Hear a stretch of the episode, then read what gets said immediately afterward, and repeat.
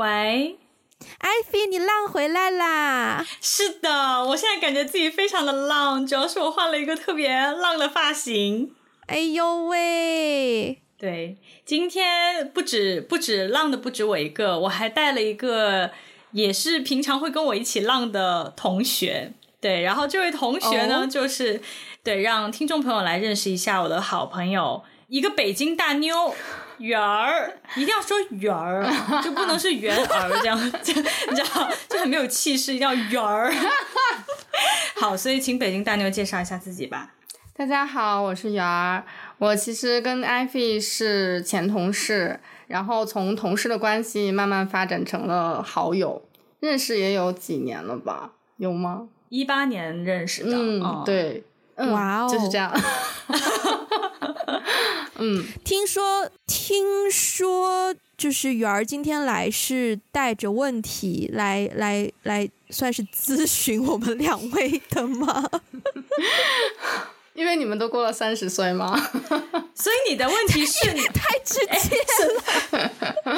我是我是一个这样的人哦。所以所以你的问题是。请教我们如何度过三十岁是吗？没有啦，其实就是因为因为我今年九月份也要二十九岁了嘛，所以我你不是还有一年多吗？快了快了，真的快了，真的快了，在值此年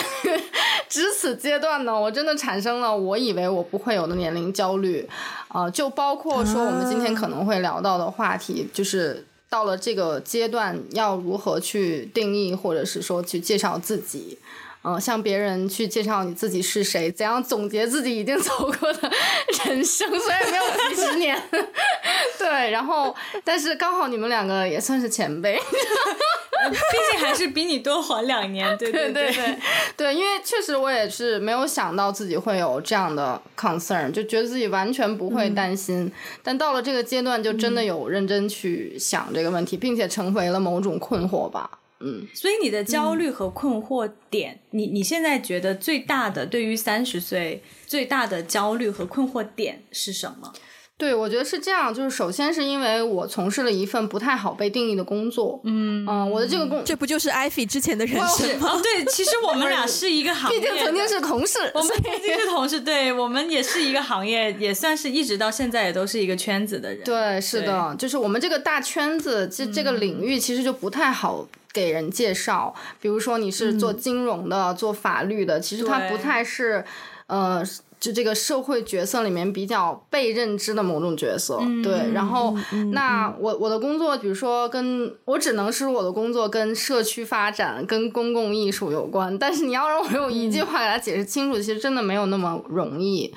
但但是当现在就是比如说你在，不管是在你的跟别人 social 也好，或者是工作情况也好，或者生活的场景里面好，当你要介绍自己的时候，好像都会谈到你是干什么的，就会成为对。比较让别人能够识别你是谁的一点，但是这一点你又介绍不清楚的时候，嗯、就产生了困惑。然后另外一个焦虑的点是，嗯、我到了这个年龄，我开始想说，嗯，就是我所在的工作或我所在的团队，我所在的领域，能不能就是这个领域或者这个公司的使命，是不是我人生的使命？嗯，就是是不是我想要从事的一个 career 或者是什么？我有没有我自己的事情？嗯就是如果我不在一个机构或者不在一个公司里面的话，嗯、那我能做什么的这个东西？嗯、也许我我也许有些人在产生就有这个困惑之后，他会去创业啊，会会去干点什么事，但我现在还没有想好，所以可能是在这两个方面吧。嗯嗯，所以听下来比较大的一个纠结点是到了三十岁这个点，你你是所以你是渴望你的工作是一个。更加被认可或认知的状态嘛，使得所以你跟别人介绍自己的时候，你一说，别人就说哦，你是做这个的。嗯，一方面我当然希望有更多的人能够了解到我所从事这个领域，不管是嗯你说社区也好，还是任何关于公共福祉的事情也好，如果有更多人关心，当然是好的。嗯、但另外一方面，其实也我也没有在在 care。没有，也没有太 care 这件事是真的了。嗯，对，嗯，所以 Wendy，你会，你会，你比如说你，因为我觉得这个问题，其实 Wendy 可能可能有一些那个可以参考的经验，因为 Wendy 之前做 freelancer 做了蛮蛮蛮好几年，对，然后可能近期会有一份比较稳定的在公司里面的工作，但是你你比如说你之前做 freelancer 的时候，你是怎么介绍你自己的？然后现在你又会怎么介绍你自己？其实其实。嗯，我觉得我们现在聊的这整个部分，其实都有在围绕一个问题，就是说，除了说，呃，我们常常在向别人介绍的时候，可能用你的职业去定义你是谁之外，嗯，我们是不是有别的方式去让别人知道你是一个什么样的人，或是你怎么样去定义你自己？那我们只是以职业作为一个切入点，先来先来分享。嗯，像我之前做 freelance 的时候。我必须要说，刚开始也有遇到类似的困境，因为连我自己都不太能够，就是标榜自己是一个自由职业者，嗯，或者说我是一个，我是一个，呃，我曾经有一段时间做过自由职业的，算是这个名号说出来好像很厉害，好像好像很有型啊，叫做独立摄影师，它其实就是一个，对不对？听上去好像很厉害，但其实就是，就其实就是。对，但其实就是就是没有公司，然后也没有合约，就一个人 拎着一个相机，然后在 在微信上跟别人聊价钱，然后就拖到一个地方去拍照，也没有助手，也没有太多打打灯的用具，就是自己一个人捯饬完几个小时收多少钱。但是讲出去好像独立摄影师 就很就很高大上，但其实都不是，就就是。很多人会对某一些 title 有一个既定的印象吧，所以，嗯，嗯，我当时其实自己都没有办法很理直气壮的说啊，我是一个我是一个自自由职业独立摄影师什么的，但是后来慢慢。多做了几个 freelance 的 project 之后，我就会我就会比较自然而然的就跟别人讲说，哦，I'm a freelancer filmmaker。然后，当然很多人在这个行业之外也会不知道什么是 filmmaker，什么是 freelancer。嗯嗯。那他如果有兴趣的话，就会问嘛。那我就多介绍两句。他如果没有兴趣的话，那我也没必要就是逼对方一定要一定要了解什么的。所以我我之前其实嗯不觉得我有很多这方面的困扰。反而是最近我开始有这方面的困扰，是因为，因为对，马上要有一份可能比较稳定的工作，那就是一个朝九晚五啊，或朝九晚六，管他朝几晚几，反正不是朝九晚九啦。我们公司、嗯、啊，就是一个呃固定作作息时间也会比较固定，然后公司可能就是有一个有一个品牌名字什么的说出来。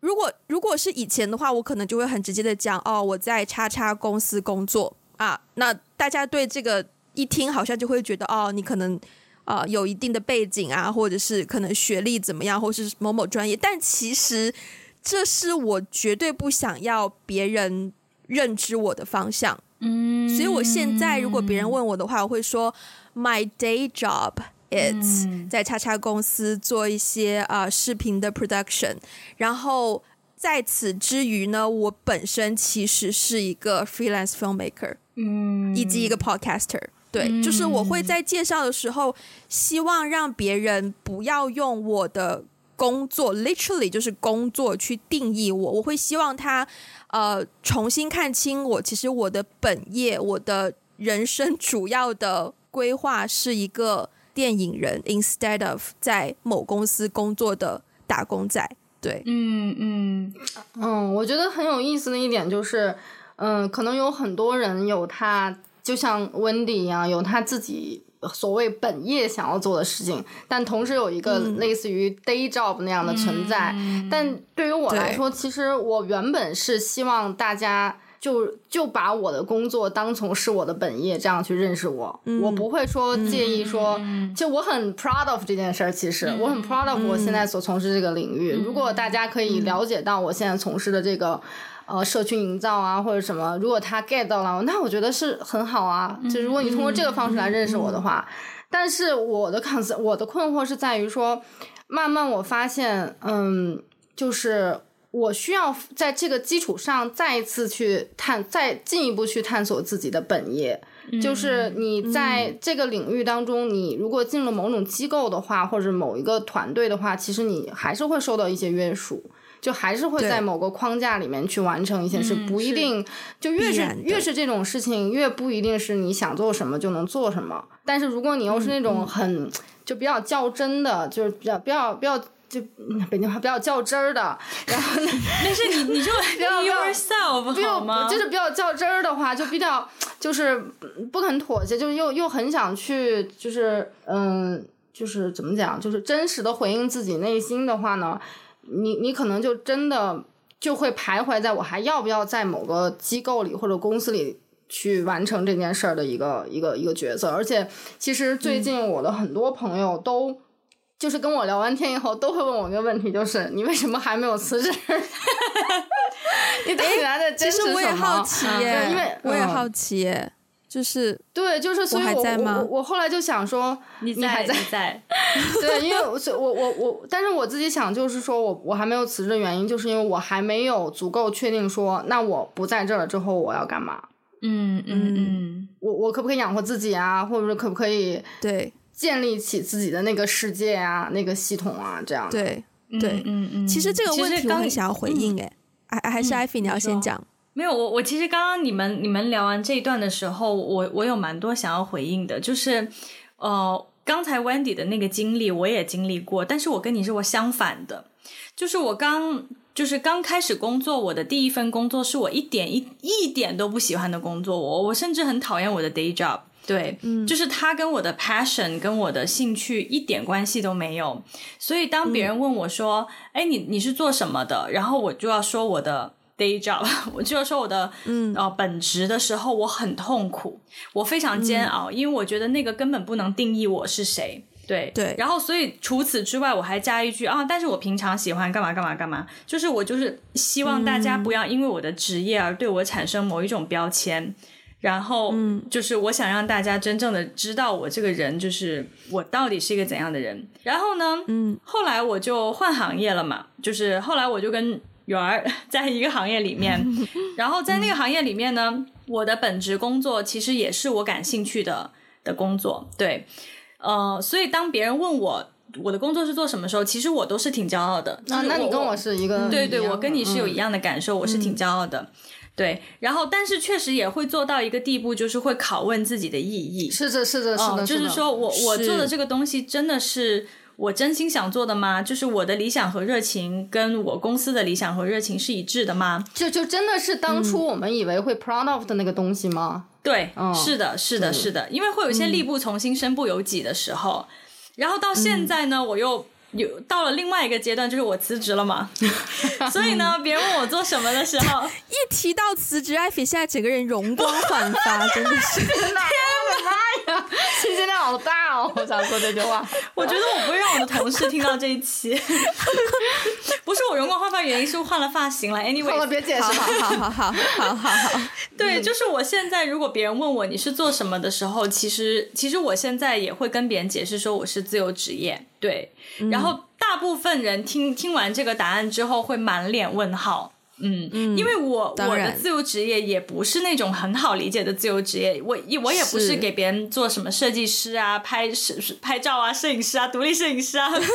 对，或是我我也不是这种，所以如果别人还就是。脸上有问号之后，又在产生下一步的追问的时候，我确实有一点不知道怎么样去，对，会有点语塞，不知道怎么样去回应。嗯、所以其实你你今天的这个困扰，也是我最近刚好一段时间，在我日常生活中比较困扰的一个点，就是说现在的人都会很容易把你的工作、你的专业作为定义你这个人是谁的一个很重要的标签。可是当抛开这一切的时候，我们到底是谁？就是我们的价值到底要如何体现？我觉得好难，好难，好难去讲哦。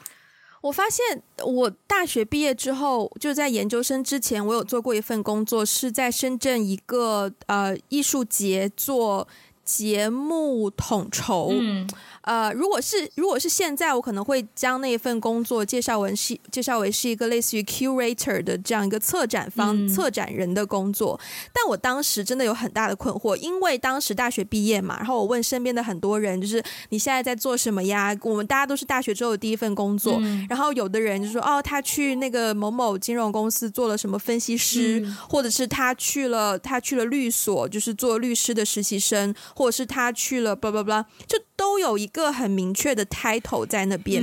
我当时就找不到我的 title。我每一次别人问说、嗯、啊，Wendy 你在做什么？我就说啊，我现在在那个叉叉艺术节，然后做一些你知道，就是就是一些工作。然后我就自己也会很 很模糊去解释那个东西。然后我当时就在想这个问题，我也跟之前一个就是一个很好的朋友，现在也有联系了，不是之前就一个很好朋友聊过这个问题。我当时我就问他说：“我们的工作的意义到底是什么？嗯，就我们要如何定义我们的工作？”然后当时我的朋友就给我一个我觉得蛮令人深思的答案，就是工作或者说职业，或者说你的有别的词吗？Job, work, career，嗯，就是这三个东西是分开的。嗯，就是你的 job 可能是一个职位，嗯，你的 work 就是你仔仔细细、你认真要做的东西。嗯，那你的 career 可能跟你现在你的 job 跟 work 都不相关哦，可能是一个你在追求的，但你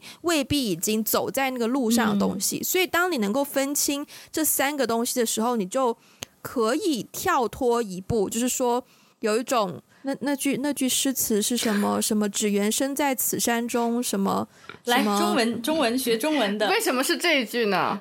就是因为当你陷入那个情境的时候，你是弄不清楚那个思路要怎么去想这个问题，反而是当你跳出来，不要以啊、呃、你正处于某个职位的身份去想这个问题的时候，对，才发现说，所以那句诗词到底是什么？什么不识庐山真面目啊？对对对对对，可能不是特别，可能不对，anyway，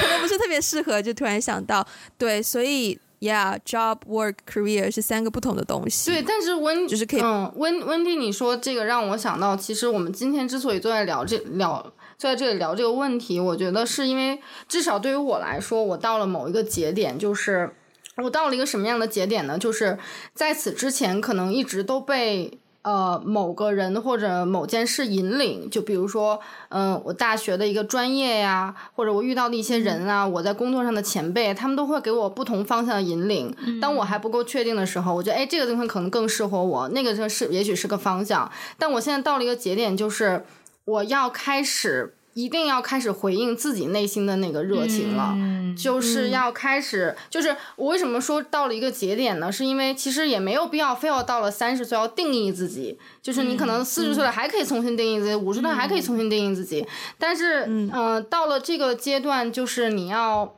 开，可能对我来说，我要开始想，就是说，嗯、呃，如果就不不会再去，不能一味再去指望说有人再能引领我，而是我。开始要回应自己的那个 passion，嗯，然后去去走一个什么样的路啊？嗯，我觉得是到了这个节点，我们才开始要聊说，那工作意义是什么？我们要如何介绍自己什么这样的？嗯嗯嗯，是啊，嗯、我是那种尬聊选手吗？不是，是因为你抛出了一个很深刻的。很深刻的题目，然后这个题目很难，就是轻易的去回应，是，就是我也需要 深思深思熟虑之后给到的回应。就是刚刚刚刚你提到的那个点，好像是有一个就是假设，就是说你之前的那个工作生涯走到今天这一步，是因为有一些。主流的环境，或是是有一些前辈、有一些人、有一些契机在引领，然后现在你要找自己内心的热情。可是那一开始你现在做的工作不不就是你内心的热情吗？嗯，是综合而来的，就是他现在就是我很我我是很感恩之前那些引领的，然后让我找到了一个我、嗯、我现在仍然很喜欢这个方向。嗯，但是我觉得所谓回应内心的热情，恰恰就是在。呃，这个道路上去选择更具体的那条道路，嗯，呃、你是需要把它具体化的。那这个具体化可能就是就是那个很俗的那句，就是回到你的初心，嗯、可能就要聊到说，嗯、呃，我们最初是怎么样找到自己，我们最初是怎么样找到自己那个那个热情，它一定有一个锚点，我觉得、嗯、有一个那种小，就是就跟原子弹爆炸那个那个原点。那个那个点燃的那个契机有关，嗯、我觉得，嗯。圆儿，你念研究生了吗？有有有，哎呀，通常我都会给个建议，就是你可以去念一个研究生念过了，如果没有念过的话，也也不会走上今天这个道。嗯、对，哎，念过了，但是对，圆，儿的研究生是在香港念的。对，哦、其实其实我的这条路也是，呃，为什么会做今天这个工作，也是跟上大学的时候的一个，那就开始讲这个部分好了。很自然的就是这样的，就是因为。嗯，我本来本科是学中文的嘛，其实跟什么社会学、嗯、跟什么没有什么关系。但是因为在大三的时候，我去参加了一次 ASEC，就是一次支教。嗯、在那次支教的活动里面，我们当时是那个 ASEC 那个 program，他安排的是，呃，有二十个中国人，二十个外国人，然后就是一个中国人要跟一个外国人组成小组，嗯、去重庆綦江的三角中学、嗯、去待一个寒假这样的。然后当时，呃，因为当时那个 ASEC 的大本营在人大，所以那他就在全北京招募一些学生。嗯、然后我们是当时去人大做培训，然后呃，在那里面组队啊或者什么组队啊什么的。然后当时就认识了一个呃人大社会与人口学院的一个姐姐。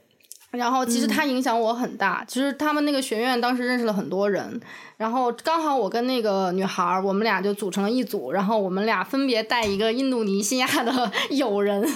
然后在去重庆的这个路上，嗯、我们经历了非常多的事，然后因为其中一个印尼女孩还犯了那种急性的，就是那种结石、肠肠肠肠胃病，嗯、然后整栋火车在四川的一个小县城停下了。就为了这个女孩，哇。然后因为所以，我跟这个女孩，我跟这个人大这个女孩，因为我们俩是中国人嘛，就是他们俩那个、嗯、那个外国友人是沟沟通无能的，所以，啊、所以我们经历了就是很这怎么说革命友谊，我觉得是、嗯、真的革命友谊，然后就是经历了很多事，很辗转才到了那边，然后又经历了一个寒假的沟通，然后、嗯呃、因为他我才。了解了，比如说像社会学呀，呃，像这个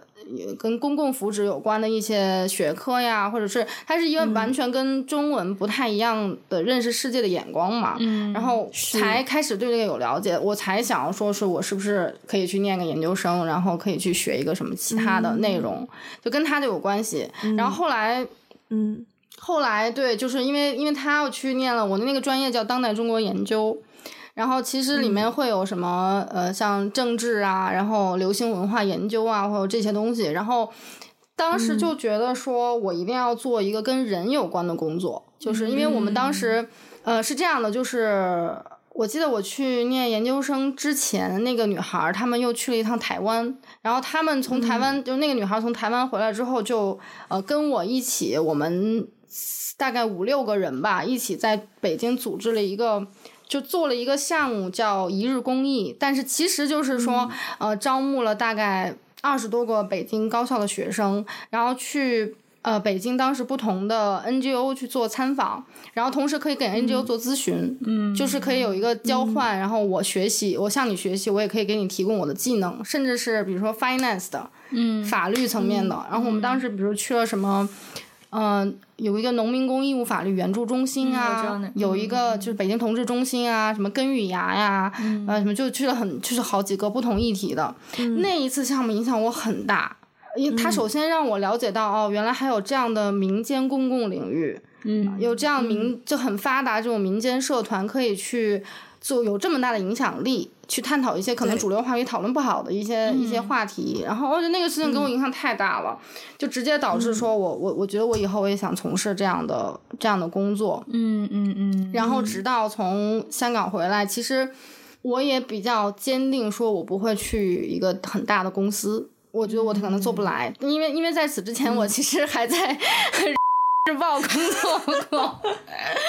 是的，非常神奇。我不知道为什么，我很坚定我自己去不了那种什么哦，因为当时也我有去面试过什么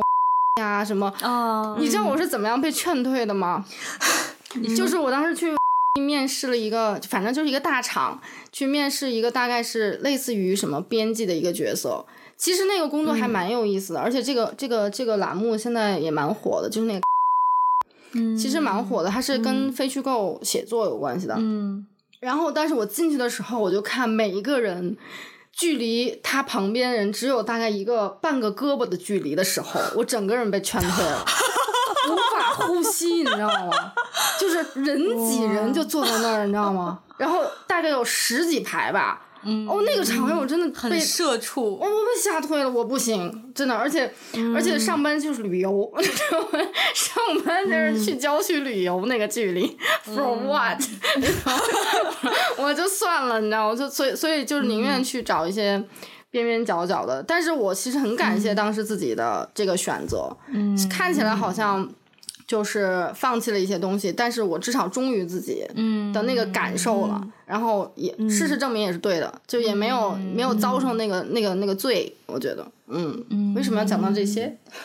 我也在我也在想，我的问题是什么来着？我的问题可能应该就是就是类类似你你你是怎么找找到自己感兴趣的那个？就是有热情的啊，契机，对对对对对。对。其实我已经讲的差不多了，嗯，嗯，因为现在我我也仍然做一个，就是说，嗯，我我希望我做的事情是真的跟公共和呃嗯具体的普通人有关的事情，而而不是一种很就是悬浮的一个架空的某种事情，嗯，或者把公共当做某种资源的一种事儿，嗯。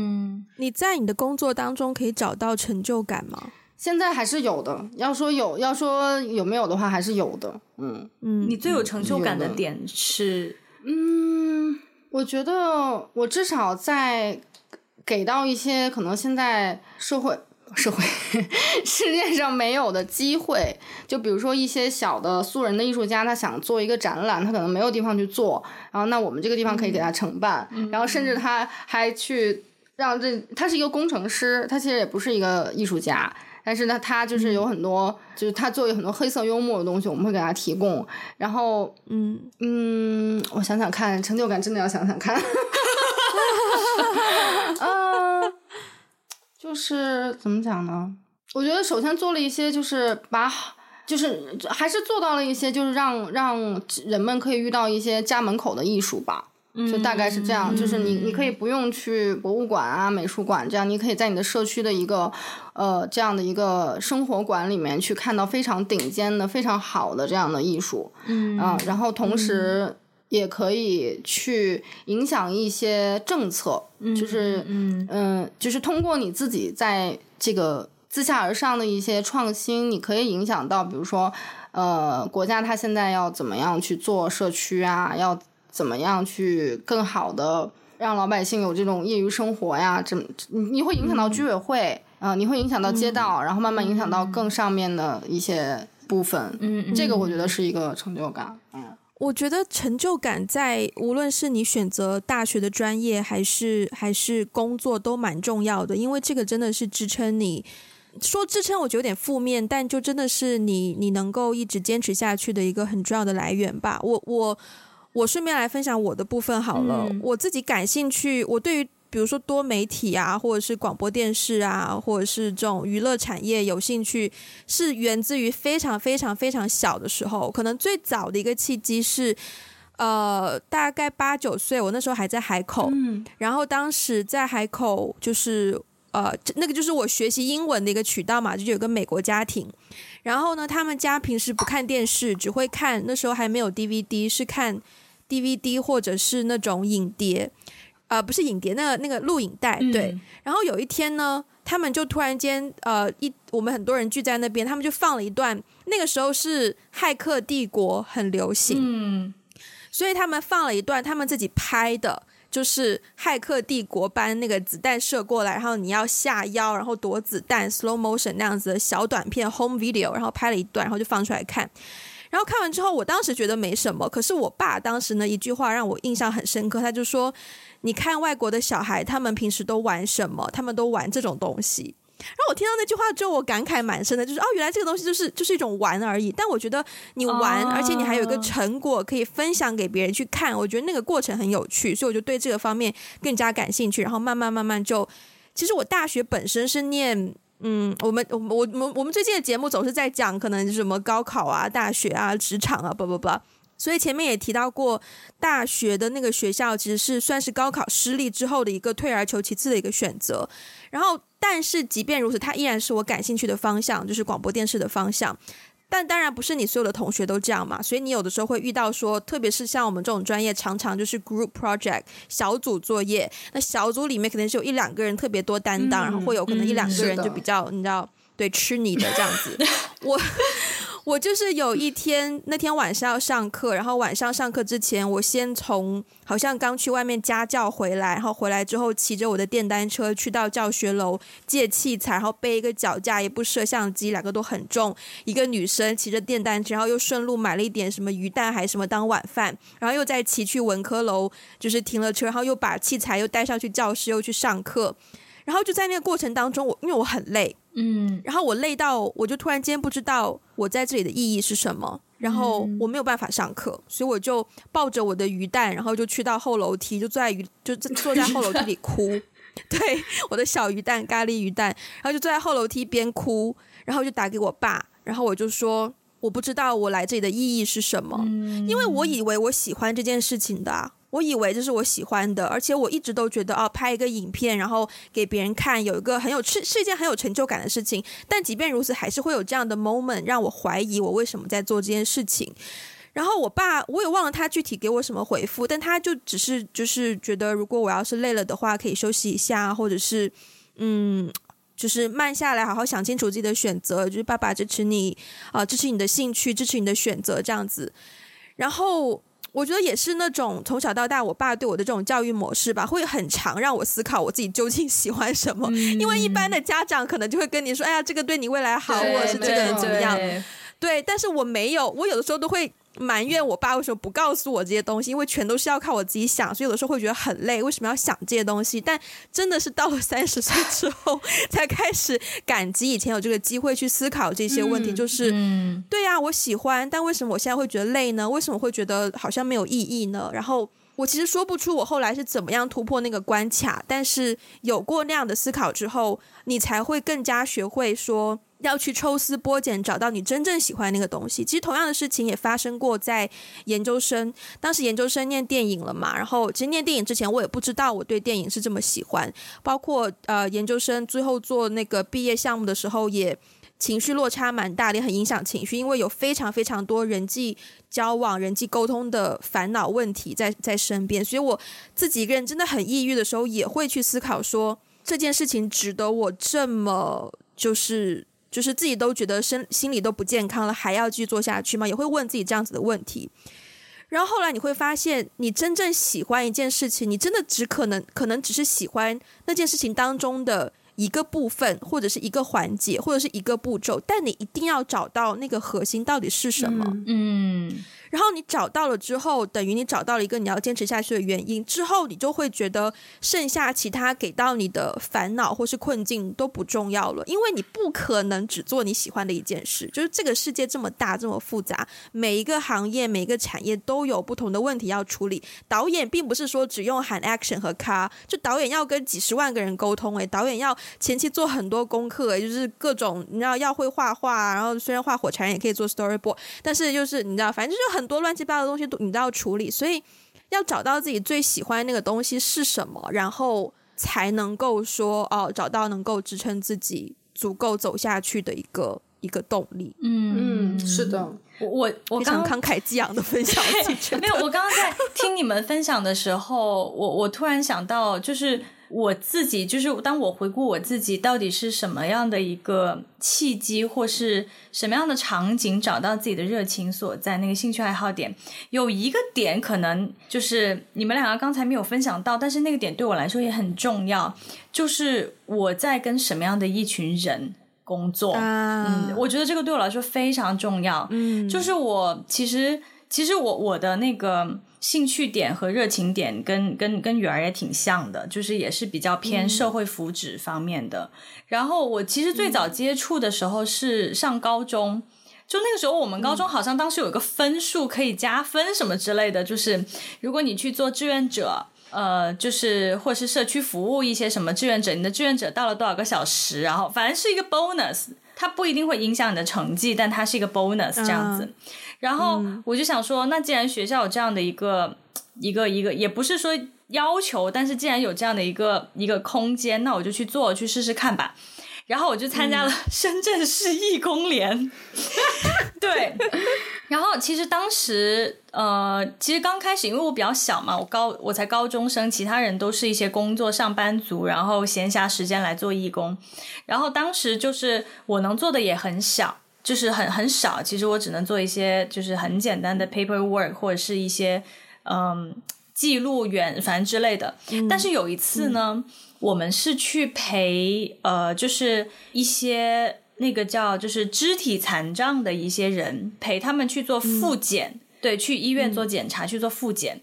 然后我其实一开始觉得，哎，去做复检嘛，也没有很难啊，就是 能有多难嘛？嗯、结果我看到他们的时候，首先我第一反应我是有点被吓到的，因为我的生活当中没有出现过残障人，对，嗯、所以其实当我第一次见到残障人的时候，我。我就是，而且是有一些人，他的长相或是他的肢体不是那么像，不是那么健全的时候，我见到他们的第一印象，说实话，我当时有点被吓到，因为、嗯、因为是是有一点冲击力的，以及就是说，那比如说有的人讲话就一直会流口水啊，或者是他抽搐啊，或者是他的身体肢体怎么样，其实是需要花时间去适应的。可是当时跟我一起做义工的那些哥哥姐姐吧，就。非常自然，就非常、嗯、就看待他们非常自然，跟他们就谈笑风生，然后就是跟他们相处很友好。嗯、而且我我后来才知道，因为他们很多他们是要坐轮椅嘛，那其实做体检的话，不，他没有办法自己下来，他没有办法自己自己下来，然后坐到医生的床上，嗯、或是怎样怎样。嗯，所以其实我们带一个人去。去做医院做检查，周围是要跟两个人，一个人比如帮他拿东西，另外一个人可能就抬他呀，嗯、或者是搬他之类的。嗯、对，就是你，所以你力气小一点，你还真的是做不来，就是连义工都没有那么好做。对，嗯、可是当时我看到那些其他义工跟这群人建立的那种很信任、很亲密的关系的时候，我有点被震撼到。我觉得，嗯，哇，这才是一个。真正的就是平等的去对待一一些特殊群体的态度，然后那个时候我就开始对这方面比较感兴趣，嗯、但那个时候我也不知道我专业要学些什么东西才可以接触到这方面的领域。嗯、后来我上大学的时候，其实学的也不是这个，我大学的时候学国际关系嘛，但是我大学的时候呢，我做的第一份实习是在一个难民机构，嗯，然后我们那个时候。其实日本难民不是很多的，但是但是日本日本是一个就是可以让难民就是短暂的停留，然后再送到第三方国家去的这样的一个地方，嗯、所以我们会了解到很多难民进入日本之后，他的整个流程，包括他的下一代要暂时在这里接受教育啊，怎么怎么样，我们就做了一些媒体的，就是采访啊，去包括帮他们做 fundraising 啊什么的，然后那个时候我才是。发现我好像真的很喜欢做这方面的工作，就是说，我虽然没有办法说真正的去帮助难民，但是我当时在做的事情也给我带来很大的价值感，就是，嗯，我觉得通过我的努力，有一些人会开始了解到难民这个群体本身就是有意义的。然后那一份实习对我来说，嗯，除了这个以外，还有一个很大的。改变人生方向的一个契机，就是我通过那份实习，真的是认识了一些 lifelong friends。对，嗯、我是从那一份实习开始，我才觉得哇，我我是需要，我很喜欢这个 community，就是跟我一起实习，同样对这个 topic 感兴趣的同学都很棒。嗯。所以，所以后来慢慢我就发现，当我开始去追寻我我我有热情的这个方向的时候，我就会越来越容易遇到就是所谓志同道合的人。然后，这种志同道合的人，就是在这个群体当中会给我带来很强的归属感。嗯，所以现在可能到到目前，就是到到现在三十岁的这个节点，我现在已经比较清楚知道说，我大概做什么样的事情会给自己有成就感，以及我喜欢跟什么样的人在一起。对，像我第一份工作就很 suffer，、嗯、就是我就很不喜欢 啊！天哪，我希望我的第一份工作的同事不要被 offend 到。嗯、对啊，但是但是群体就是这种嗯 sense of belonging 对我来说也蛮重要的。嗯、你在一个什么样的群体里面工作？对，但你你谈到这个 belonging，真的让我想到说，除了那个人群让你有归属感之外，嗯、其实，嗯，就是我们刚才聊到很多，就是自己内心的一些星星之火吧，就是相当于无论你之后走到一个什么样的阶段，就是之前那些东西还可以在你内心燃烧，然后在你可能比较迷茫困惑的时候，给你一些一些支持，我觉得很重要。当你不太确定的时候，嗯、然后你说那个 belonging，其实我想到。嗯，温蒂应该知道，我当时在，哦、不是我我那个不是你知道，就是你有一个机构叫什么 So Boring，你有了解过吗？就那个苏玻璃，还真没有。这样的，就是尴尬，这个 Q 的好尴尬，就是这样的，是说这个可以剪啊。是是这样的，就是我其实说到 belonging，就让我想到，我当时在香港，其实刚开始是没有任何 belonging，、嗯、没有任何归属感的，而且我是一个不太合群的人。嗯就当时一直是在班上啊，嗯、然后在社会上或者在哪里都不太合群，就是一直一直是一个人，然后就只跟当时班里的一个比较、嗯、也是比较异类的同学 玩的比较好。嗯、后来我就干脆就。就彻底就不随大流，比如大家去做一些什么呃那个野营啊，或者一些去唱 K 啊，嗯、我从来都不参加，嗯、我就一个人去呃自己去溜达呀、啊、或者什么，然后还老迷路，嗯、因为我不分东南西北，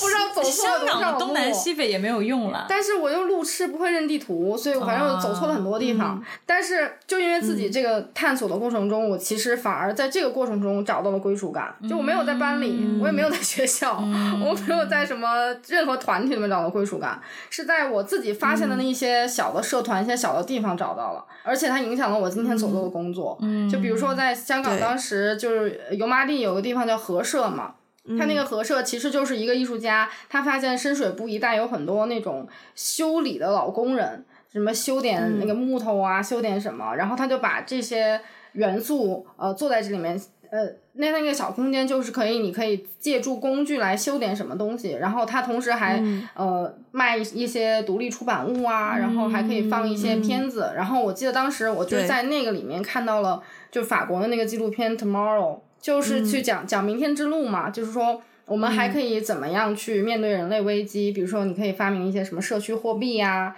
呃，就是社，就是那种那种什么可以吃的菜园呐、啊，什么这些，那个纪录片影响我很大。嗯、然后包括合社的那群人，嗯、其实那些人对我来说是完全陌生的人，嗯、但我很有归属感。嗯，而且大家也没有对你没有任何敌意，我觉得比我同学对我还友善。我不知道为什么，no offense，但是真的就是，就是就是事实。然后还有包括当时去那个西九龙自由约。也是每、嗯、每个周日吧，我记得是在那个叫哪儿？那是哪儿？哪里来的？西就是在西九龙。西九龙那个公园，对。然后每每周日大家就会，呃，占领草坪，然后在那弹弹唱唱啊，我就觉得，哎呦，太有归属感了！我觉得就是最自由的时刻。嗯、然后我觉得这个城市真的在接纳我。而且它也没有门票，嗯、关键是，然后你就自己就想坐哪想待哪都可以。自由嘢嗰件事情，嗯、就是，然后还有街头一些弹唱艺人，嗯、我记得当时对很有归属感，然后因为我们都很漂泊。嗯、哎，这这个真的是就是城市里面的这种公共艺术，真的会给异乡人漂泊的人带来一些归属。对，然后还有那个我刚才说那个 So Boring，它其实就是一个你可以想给多少钱给多少钱的一个小地方，它是一个速食店，嗯、然后比如说你今天你。你觉得这顿饭值五十块，你就给五十块；你觉得值五块，你可以给五块。然后它的二楼是一个，嗯、它其实就是一群人在这里做一个小组织，然后再呃卖一些他们做的饭，然后来有一些收入。其实，但是它二楼他们会有一些，比如说当时呃反核呀、反对地产霸权呐、啊，然后这个包括探讨一些问题。二楼有个小的图书馆，嗯、然后你还可以在那里面，嗯、你就可以闯入任何一场对话。嗯啊，就那个那种活力，那种没有边界的感觉，给我非常大的启发，让我觉得这件事是可能的。然后确实就是这种归属感也会成为内心的力量。嗯啊，是就是你会带着当时的那个感受从事你现在的工作。而且我觉得这个归属感最重要的一点就是，它不是因为你的某个身份而让你建立的归属感，而是因为，而是因为你自己内在的那个 urge，那个想要的东西而形成的归属感，这个才是真真正正让你有归属感的来源。是的，才才是你那个 passion 的来源吧？嗯，对，你才会觉得你被支持，不是因为你是一个什么 title 的人，嗯，你被认可，不是因为你是某某系的学生，不是因为你是对对，是的，不是不是外在的标签带给你的归属感。而是你对 truly know 你你想要的是什么？对对对，因为因为我记得当时去香港上学，你只要去了之后，一开始就会有一个什么 O Camp，就是八小连什么名，哎，那个简直就是没错鄙视链吧？鄙视链现场，能不能能不能解释一下？对于一个没有在香港，就是真的是就是因为所有的学校都会在那儿嘛，当然就会讲啊。我是港大，我是港大的，就是就就是就整个就觉得，就反正就很，我觉得让我觉得很社恐，你知道吗？我整个人就我我玩不来那一套，我觉得，嗯，就反而让我觉得，就我，但是我交到了一个很好的朋友，但这是一个突发事件，我觉得，对，嗯，但你刚刚总结的很很对，我觉得。Yes，OK，其实我很想要跳跳回去前面艾菲不小心提及到的一点，就是说你那个时候高中的时候做社会服务，好像有就是 bonus 的学分或什么的。我突然间就想到说一个关键词叫做内卷，嗯。就是没错，我们在我们那个年代啊，可能你高中去做一些所谓的社会服务是一个 bonus，但是就在一年前呢，我回深圳，有一天在一个公交车上面，然后我就听到前面的两个家长，就完全不认识的家长，嗯、他们就开始聊他们的小孩现在，哎呦，你都不知道啊，我们家女儿啊，就是这个周末啊，一定要做满几个小时的社会那个，现在好像变成是硬性要求了，对，现在变成要求，而且就是其实。他可能是软性的，就他不会说这是一个必须的要求，但是他有个软性的东西。但是别人做，做你做不做呢？你肯定得做。对，对，就是可能别人做，就是变成大家做成二十二十个小时，可能是一个 average。那你想要你自己的小孩比较厉害，当然就会想要超过二十个小时。别人做二十个小时，你就做二十五个小时；别人做二十五个小时，你就做三十个小时。对，对，对，就变成我们最近可能很多聊到的是这种呃。公大公司的内卷，就是工作上的内卷，嗯、比如说加班呐、啊、超负荷加班呐、啊、九九六啊，然后什么的。但其实突然间发现，说我们在学生时期就已经有很多这种内卷，包括高考也是一个很 typical 的例子。是，就是可能大家觉得说，加强你的考试的频率，可以提升你们的学生的成绩啊。你你你们提升，别人就不会提升吗？就大家都在提升呢、啊，那大家都在提升的时候，你要提升到多高才是真正的提升呢？对对，对，其实内卷内卷这个词，好像最开始它的它的定义不还不是我们现在常用的这个意思，但是我们现在常用的这个意思，就是指说。嗯有有的时候，即便在一个，比如说在学校里面，或是在工作场所当中，说是设定了一个一个标准好了，比如说这个标准是六十分，嗯，可是当所有人都达到八十分的时候，你即便是六十分，你也是比别人落后的。所以这个时候你就想要达到八十分，甚至甚至更高。然后呢，对，别人又会因着你达到了这个八十分或九十分，又要去变得更高，所以就不停的，没错，所有的人都在一个恶性的循环和竞争当中。等于是说，最开始设定的那个标准毫无意义。嗯，其实我理解大大概就是说，在一个有限资源下的一个恶性竞争，其实就是这个意思。嗯，对，是是是，然后。我我们没有要深入讨论这个 问题啊，是是是，我们就对，但是就是突然间为了为了我们的娱乐性啊，就我们是一个这个就是严肃与娱乐综合的一个节目，对对对不知道大家有没有听说过一号人物叫做利路修？说到了这个 哦，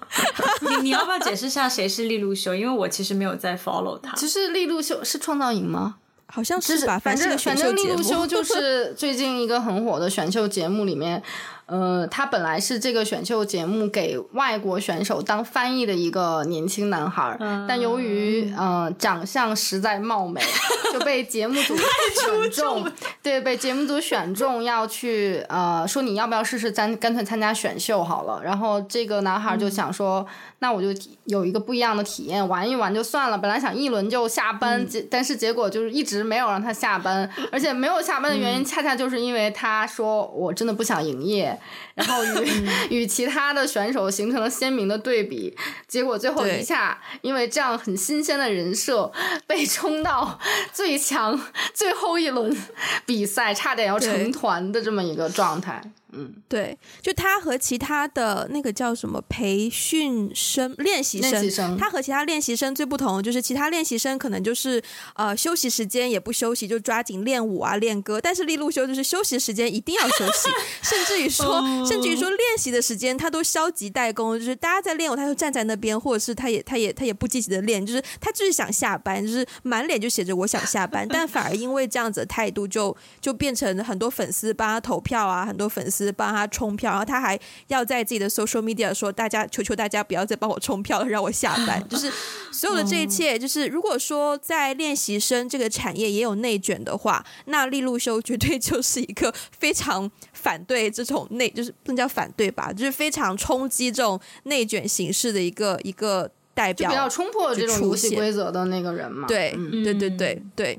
所以他的爆红也会让我觉得说，是不是其实现在有很多年轻人是呃欣赏利路修这种，即便说他自己在一个大环境，就是我们常常会听到别人说啊、其他人都这样做啊，你为什么不这样做？可能是同事跟你讲，甚至可能是老板跟你讲的。但利路修就是一个例子，就是其他人都那样做，可是我不想啊啊，我我我我就是我自己不想这样子啊，对。所以我觉得他可能帮很多年轻人发泄出了这一种反抗的想法吧。嗯嗯，对，就有没有有没有，就你有，首先是你有没有尊重自己内心的想法，再一个是你敢不敢讲出来。没错，没错。我我是觉得在现在这种是工作啊、上学都很内卷的环境下，人很容易迷茫的，因为每一个人都在往前冲冲冲，然后你很容易被卷进那个大流当中。就当你不往前冲的时候，很容易会有一种有这种焦虑感。但是其实我我我个人对待这件事情的态度就是说，不管是工作还是学习，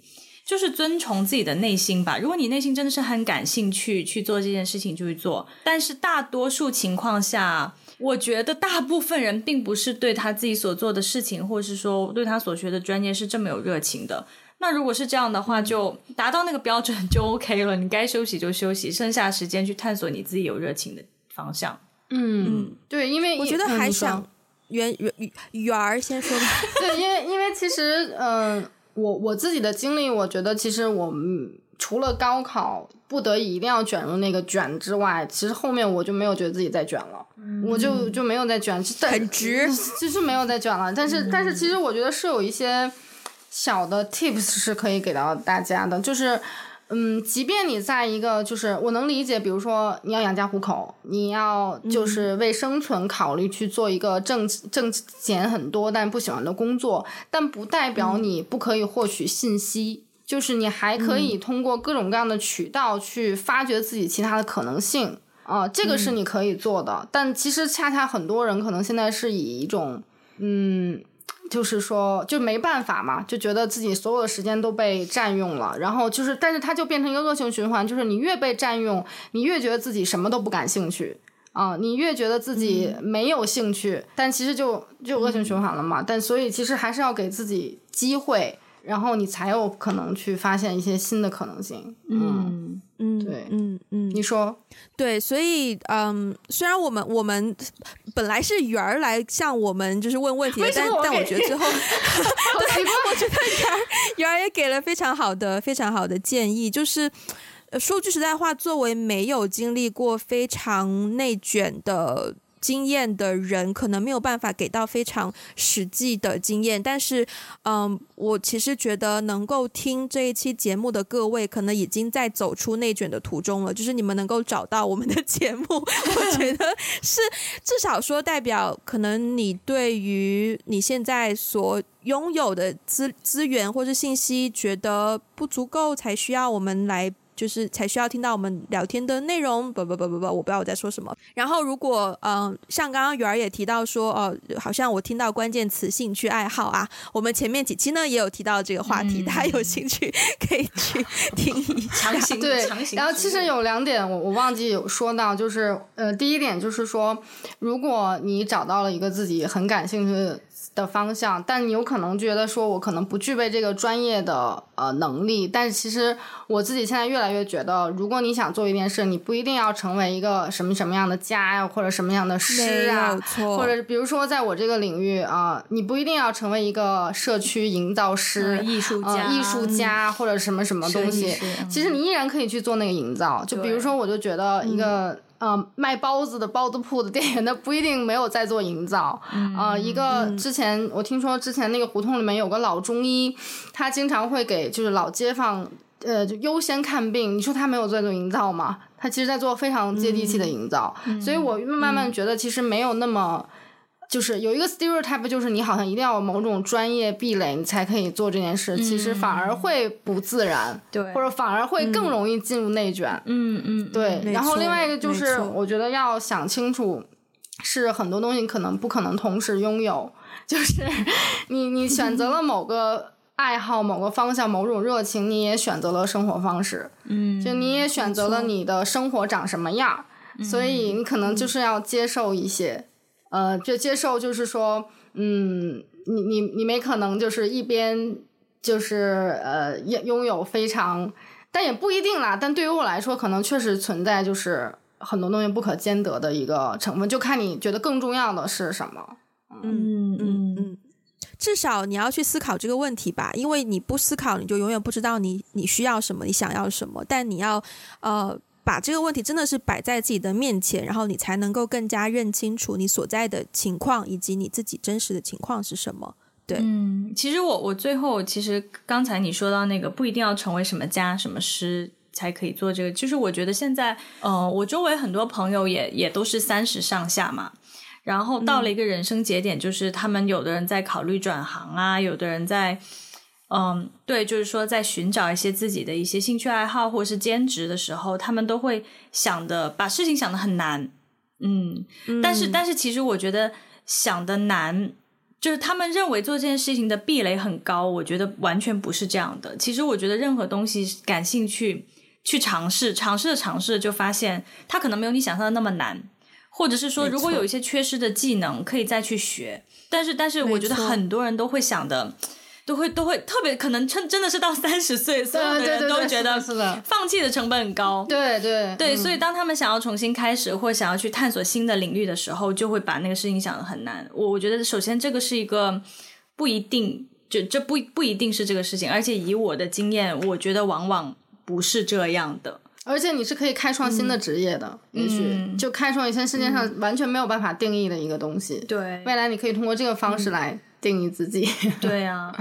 两条跟路有关的这这这名言吗？第一第一条就是条条大路通罗马，嗯、只要你知道你想去哪里，你一定能够找到你的方向。嗯、第二条这个名言呢，就是路是人走出来的。嗯、其实总结升华，我你其实我们也是一个教中文的节目，你知道吗？对对对，就是每次都会给一些学习中文的听众，你知道有一些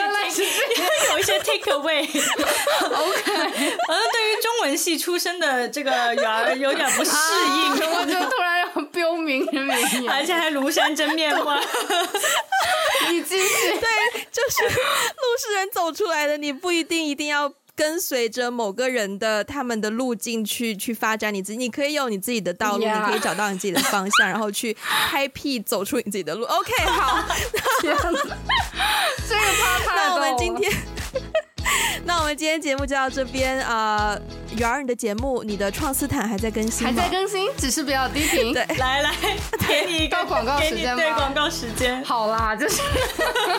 哇哦，我也在做一档播客啦。然后这个播客的名字叫 LOL 创斯坦。然后我们这档播客的母题是在呃为社会创新打开一些新的视角。呃，如果大家感兴趣的话，可以来收听啦。之前艾菲有上过创世台，然后聊性教育。我想说那两集其实是蛮蛮蛮有内容的，而且同时也是也是一个内容与趣味兼备的节目，啊、所以推荐大家可以去。是，对，那那一期我觉得嘉宾也蛮逗逼的。是的，是的，是的。你就自己在这边夸自己嘛？好对啊，是啦，是啦。好，那如果呃喜欢我们的话，欢迎推荐给你身边的人啊、呃，也可以去 Apple Podcast 给我们留下一个五星的评分，还留下你的评论。可以在 Instagram 还有微博找到我们，跟我们互动，也可以去我们的网站 wegotblog.com 上面可以看到我们之前写的一些长篇的文章，也可以寄信给我们。那如果想要实质性支持我们的话呢，可以去 Patreon 还有爱发电这两个平台，我们会非常感谢就是大家的 donation。那我们今天节目就到这边啦，下次再见，拜拜。拜拜。